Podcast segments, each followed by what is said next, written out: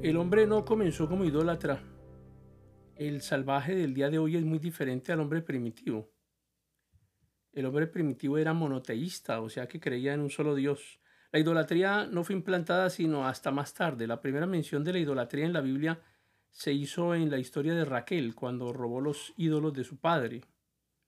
También se mencionó en el libro de Josué, en el capítulo 24, donde dice, y dijo Josué a todo el pueblo, así dice el Señor, Dios de Israel, vuestros padres habitaron antiguamente al otro lado del río, esto es Tari, padre de Abraham y de Nacor,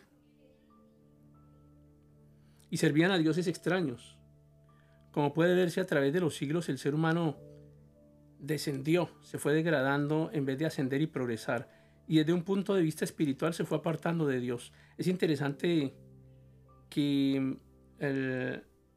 la experiencia y las lecturas que podemos tener acerca de las eh, comunidades antiguas no pueden confirmar las suposiciones de la historia religiosa moderna, que el hombre nació politeísta, en cambio sí puede confirmar las afirmaciones del apóstol Pablo.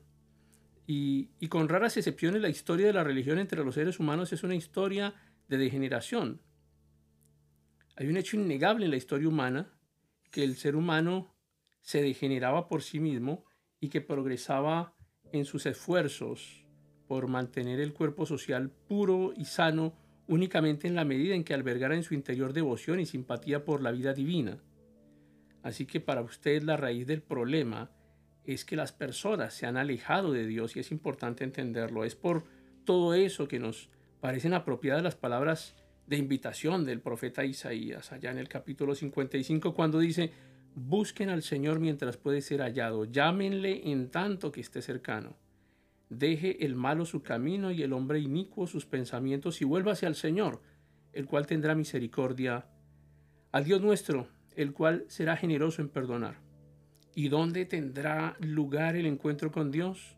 Pues al pie de la cruz, donde Jesucristo, su Hijo, murió recordando que Él también resucitó para poder declarar justos a todos aquellos que por la fe regresen a Él.